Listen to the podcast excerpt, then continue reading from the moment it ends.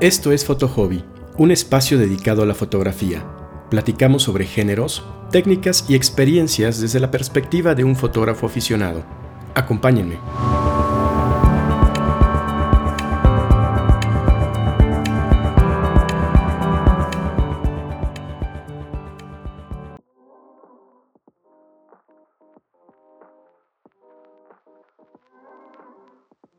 ¿Qué tal? Bienvenidos a un nuevo episodio de Foto Hobby. Soy Alberto y en esta ocasión vamos a platicar acerca de tamaños de sensor. En el mercado hay diferentes tamaños de sensor en función del dispositivo al cual vayan dirigidos, desde los sensores más pequeños para las cámaras de los teléfonos celulares, pasando por los drones, hasta las cámaras de lentes intercambiables. Y este es el sector del cual vamos a hablar, en el cual existen cuatro tamaños de sensor, que del más pequeño al más grande son el 4 tercios, el APC-C, el full frame y el formato medio, los cuales son comercializados por diversas marcas. Ahora, ¿en qué impacta el tamaño del sensor de una cámara? Sin entrar en tecnicismos, básicamente en lo siguiente. Lo primero es el ángulo de visión.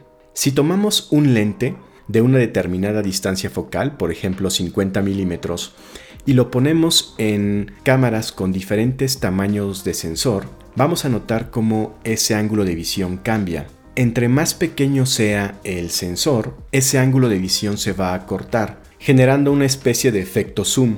Entre más grande sea el sensor, el ángulo de visión se va a ampliar.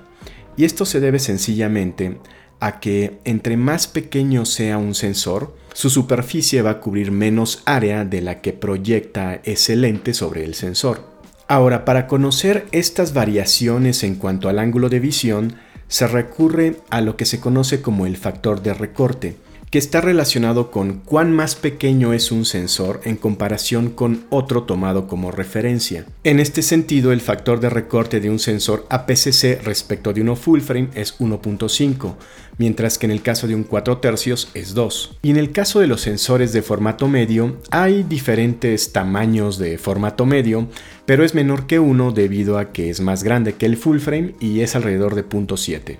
Así, si partimos de un sensor tamaño full frame, que por razones históricas es la referencia, y tomamos como base un lente 50 mm que como te expliqué en uno de los primeros episodios, cuando hablé sobre mm, lentes fotográficos objetivos, es el lente que se considera normal debido a que tiene un ángulo de visión muy similar al ángulo de visión óptimo del ojo humano.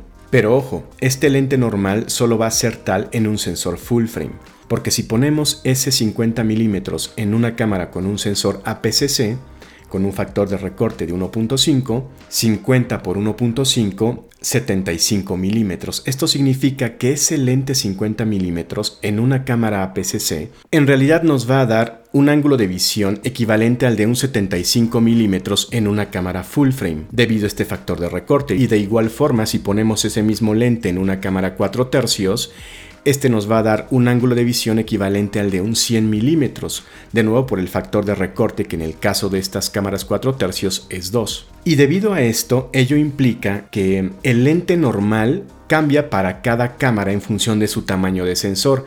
Así, en una cámara APC-C, el lente normal, es decir, ese que nos da un ángulo de visión similar al de la vista humana, no es un 50 milímetros, sino un 35 y de igual forma en una 4 tercios es un 25 milímetros.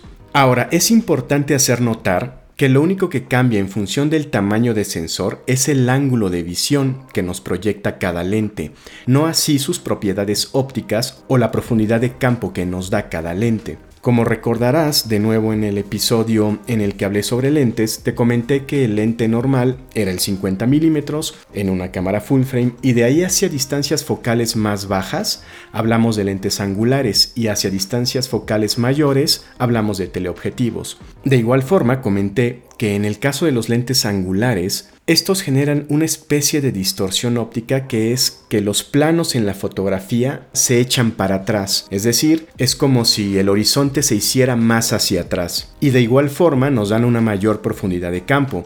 Por contra, los teleobjetivos comprimen los planos en la imagen, es decir, es como si las montañas que están en la distancia aparecieran más cerca de lo que realmente están. Y adicionalmente nos dan una menor profundidad de campo. Ahora, como te comento, estas propiedades ópticas de los lentes se mantienen, solo cambia el ángulo de visión. En este sentido, a pesar de que en una cámara PCC el lente normal es un 35 milímetros, en realidad este es un angular, por lo que va a ampliar los planos en la imagen y va a generar una mayor profundidad de campo que un 50 milímetros. Y de igual forma, si le ponemos un 50 milímetros a una cámara con un sensor 4 tercios, que debido al factor de recorte, como te comento, en realidad va a tener un ángulo de visión de un 100 milímetros, en realidad sigue siendo un 50 milímetros, no se convierte en un 100 milímetros, por lo que no esperemos que ese lente tenga una compresión de planos o una menor profundidad de campo tal como lo haría un auténtico 100 milímetros. Eso en cuanto al ángulo de visión. Ahora hablemos acerca de la resolución. Tal como te comenté en un episodio pasado, el tamaño del sensor impacta en el tamaño de las celdas fotosensibles que lo componen, por lo que un sensor más grande va a ser menos ruidoso que uno más pequeño. Pero también impacta en la cantidad de megapíxeles la resolución que tenga el sensor. Entre más grande sea vamos a poder tener sensores con más megapíxeles y esto afecta sobre todo al tamaño en el cual puedes imprimir tus fotografías en caso de que lo hagas, puesto que entre más resolución tenga un sensor vas a poder imprimir tus fotografías más grande manteniendo esa alta resolución. Ahora, ¿qué opciones nos ofrece el mercado y cuáles son las características específicas ya de cada cámara en función de su tamaño de sensor? Pues en el caso de las cámaras de formato 4 tercios, estas primordialmente son comercializadas por dos marcas, Lumix y Olympus, y tienen la característica de que debido a su tamaño pequeño de sensor, son cámaras y lentes relativamente pequeños y por lo mismo muy transportables, así que estas características pueden ser de mucha utilidad dependiendo de tus preferencias. Sin embargo, por alguna razón que desconozco, este formato no es tan popular, por lo que, como te digo, no está comercializado por muchas marcas. Enseguida tenemos las cámaras APS-C, las cuales están comercializadas por varias marcas como Nikon, Canon, Sony, Fuji, y este formato ha sido tradicionalmente dirigido hacia el mercado amateur, hacia aficionados, por lo que nos ofrecen cámaras y lentes relativamente económicos, por lo que suelen ser eh, el formato por el que todo mundo empezamos, debido, como te digo, sobre todo a su precio. Por otra parte están las cámaras full frame, que también están comercializadas por Nikon, Canon y Sony primordialmente, pero en este caso eh, por razones históricas también, como te digo, este es el formato preferido por los profesionales, por lo que aquí las marcas es donde ofrecen sus mejores equipos, los mejores lentes, pero también los precios más elevados. Ahora también considera que mm, hay algunas marcas que ofrecen tanto cámaras APS-C como full frame con la misma montura, es decir, con la misma forma de conectar lente y cámara. Y en este caso es posible conectarle un lente full frame a una cámara APS-C y viceversa. Sin embargo, las propias marcas hacen ciertas diferencias y comercializan lentes específicos para cámaras full frame y otros específicos para sus modelos APS-C, los cuales están optimizados para ese tamaño más pequeño de sensor y por lo mismo tienen un menor precio.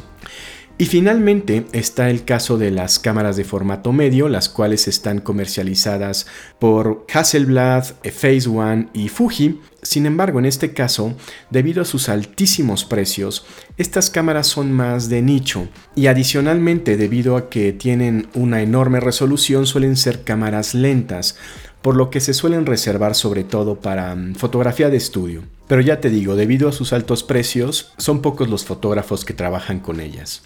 Ahora, más allá de todos estos datos, ¿cuál es el mejor tamaño de sensor? Pues no existe tal cosa, como ya vimos, cada uno tiene sus pros y sus contras. Pero hablando de un aficionado en el que tus fotografías son para ti y para compartirlas por redes sociales, es decir, que no tienes necesidad de imprimirlas a grandes formatos o en grandes volúmenes, yo te diría que una cámara PCC basta y sobra, incluso una 4 tercios, con la consideración de que pocas marcas lo comercializan.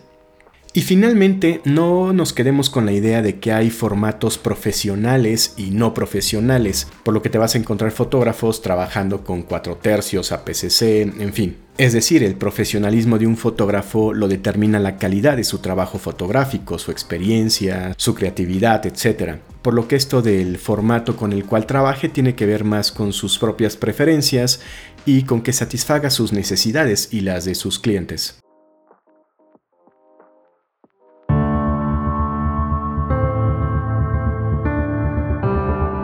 Así concluye un episodio más de Foto Hobby. Te invito a suscribirte y si tienes algún comentario no dudes en contactarme vía Instagram en alberto-vchicazst. Nos escuchamos.